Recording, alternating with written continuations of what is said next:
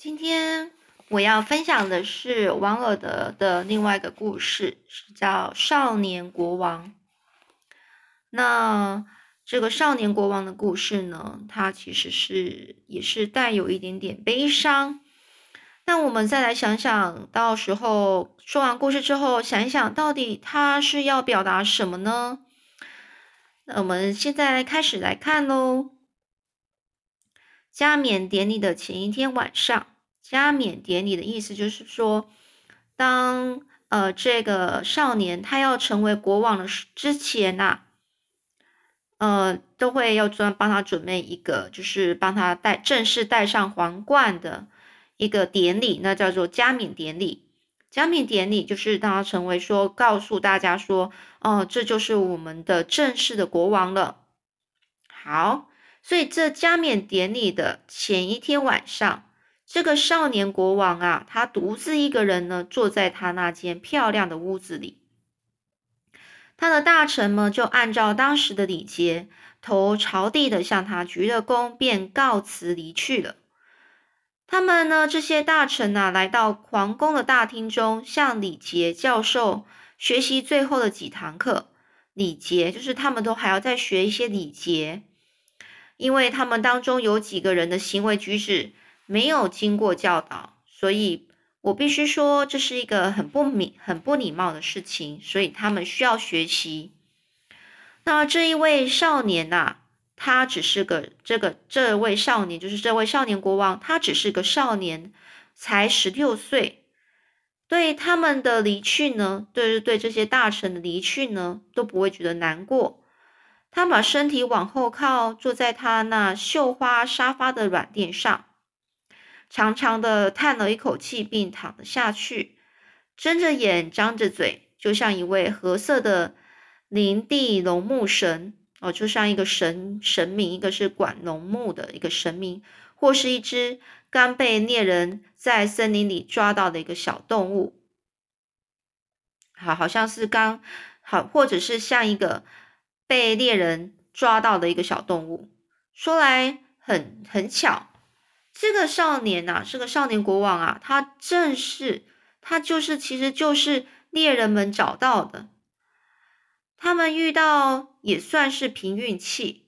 就是他们呢就是这些猎人遇到这个少年国王也是因为运气好，当时啊这位少年国王他光着脚，手里拿着笛子，正刚。正跟在把他养大的穷牧羊人的羊群后面，而且呢，他一直把自己当成是穷牧羊人的儿子，而他的母亲呐，就是这个少年国王的母亲呐，其实就是老国王的独生女儿。因为这个独生女儿，她偷偷的爱上了一个比比她地位还低很多的人。有人说，那个人呐是外地来的。而且呢，那个人呐，他用笛子吹出魔幻的美妙声音，使年轻的公主爱上他。另外有人说，这一个他呢，这个就是这个他就是那个公主偷偷爱上公主的那一个地位很低的人。他呢是来自意大利米米里米尼的一个艺术家。公主很看重他，也许是因为太。看重他了，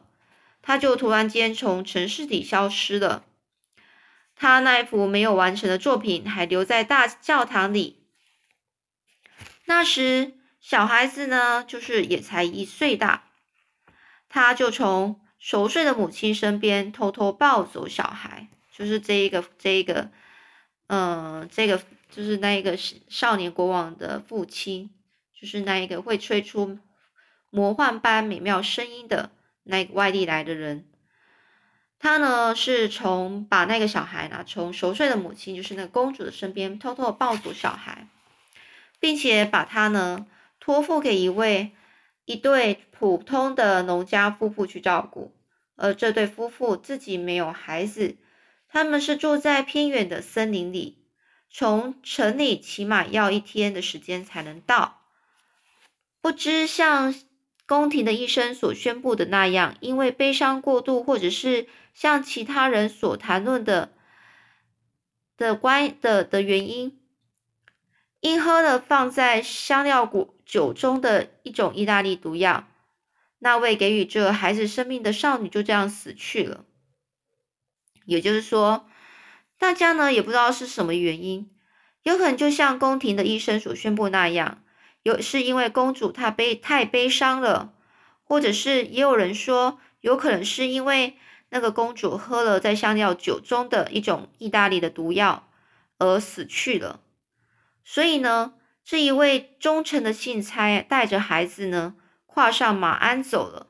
当他从其疲惫的马背上弯下身，敲着牧羊人小木茅屋简陋的房门时，所以这位忠诚的信差，那可能就是，也就是这个信差是被把孩子，把负责把公主的孩子呢送到这个农家夫妇照顾的。他呢敲着牧羊人的小茅屋简陋的房门前，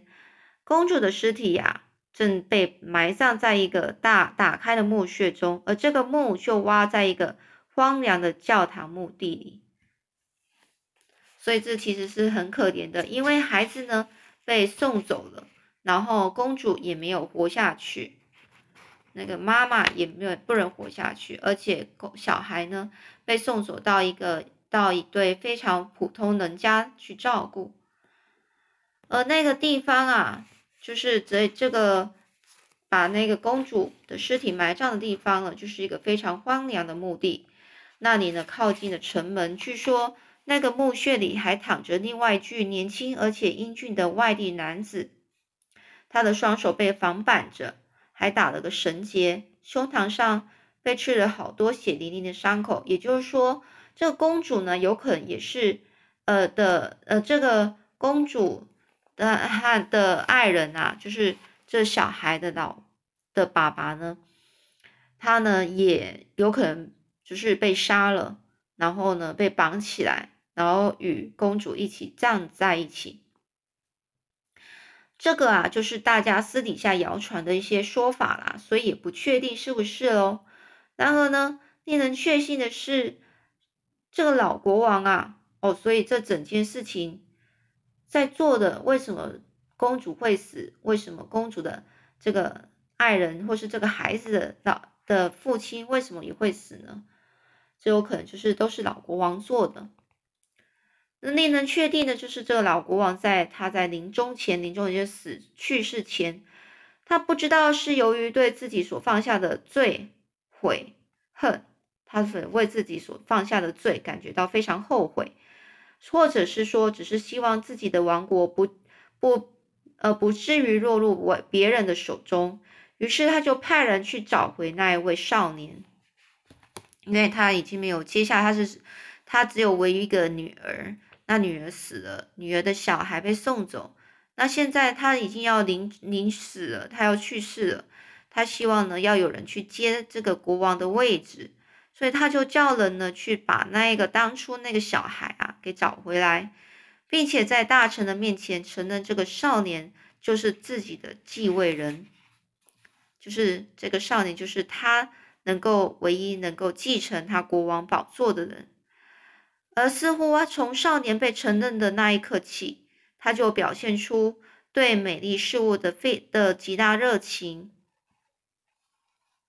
这注定将对他的一生有很大的影响。那些陪伴他在预备房侍候他休息的仆人，常常讲起当他看见那些华丽的服装或是贵重宝石时，那种兴奋的大叫起来的那种样子，并且高兴的连忙将自己身上的粗皮衣和粗皮毛羊毛呢外套丢到一旁。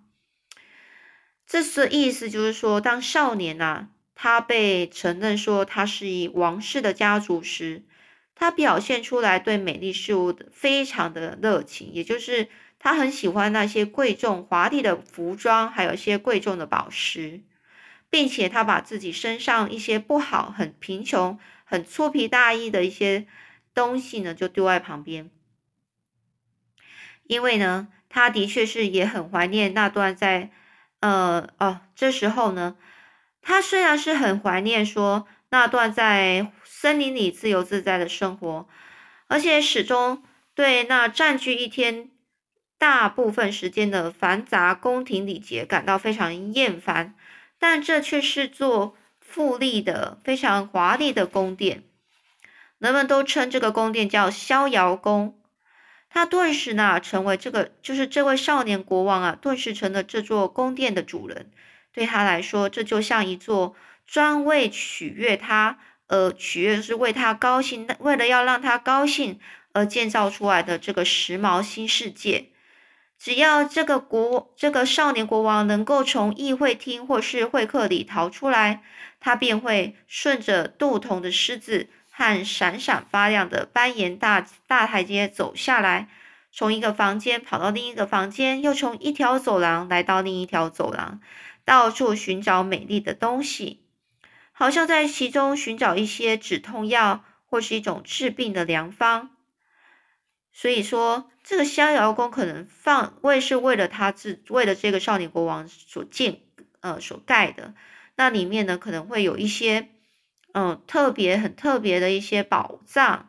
嗯或是宝石，或是漂亮的衣服或美好的东西。而对于这种充满新发现的旅行呢，这是这个这是少年国王对此对所说的。说真的，对他来说。这个地方啊，就好像是在仙境中漫游着，就意思就是说，对这个少年国王来说，这个什么逍遥宫啊，就是对他来说是一个好像是在仙境一样的地方。有时候啊，有几位身穿披风、飘着华丽丝带的一个金发宫廷侍卫呢，会陪伴着他。但是大多数的时间呢，这个少年国王他常常是一个人独处着。凭着某一种敏捷的直觉，算是一种先见之明吧。要掌握到先艺术的奇妙，大概只能独自体会了。而这个美美丽呀，这个怎么去如何欣赏美，也跟智慧一样，都只能独自享受。这段时期里，流传着很多有关他的奇闻异事，就是他的一些事情，也不知道真的假的。说听说啊，有一位很肥胖的市长，他代表全市民要出来发表一一大篇华丽堂皇的演说，非常华丽的演说。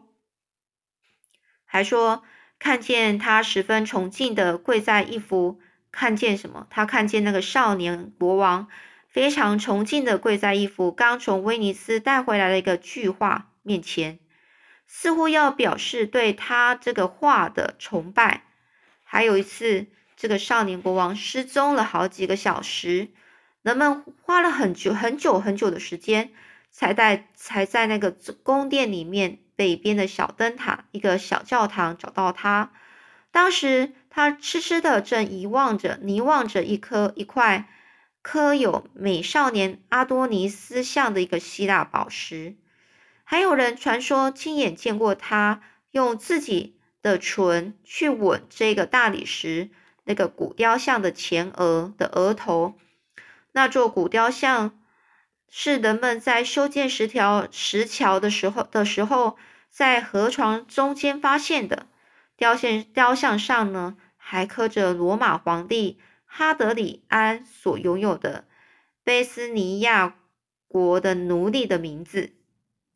而他花了一整夜时间去观察月光照在这个安地明银这个这个雕像上各种的变化，一切稀有和昂贵的东西对他来说都是非常有吸引力的，使他非常急切的想要去得到他们的所有一切。为了这样啊，为了得到这些东西，他派了许多商人。有的是派往北海向那里的渔夫购买琥珀，有的呢是到埃及去寻找那些只有在法老法老王的墓穴中才才能找到的绿宝石。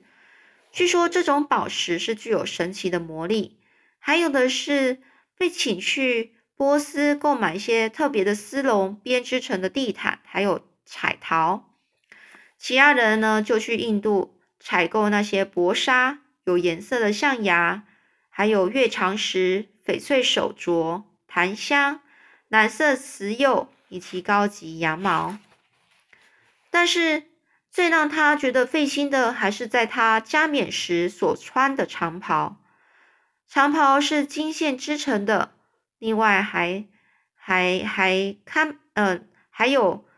还镶满了一些红宝石的皇冠。就是它还有一个皇冠，然后上面都是有很多红宝石，以及那根挂着一串串珍珠的权杖，就是国王拿的一个权杖。其实呢，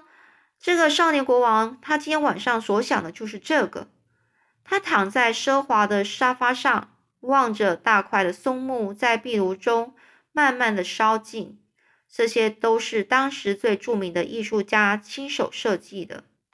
设计式样也在早也在早几个月前就交给他了，并要求工匠们不分昼夜的把他们都赶出来，还怕人派人啊去全世界找寻那些能够配得上他们手工艺的珠宝。这少年国王想象自己穿着华丽的黄黄袍啊，站在大教堂中高高的祭坛上，他那孩子气的嘴唇露出了微笑。那双独特的黑眼珠也散发出明亮的光芒。那接下来又会发生什么事呢？我们下次再说喽。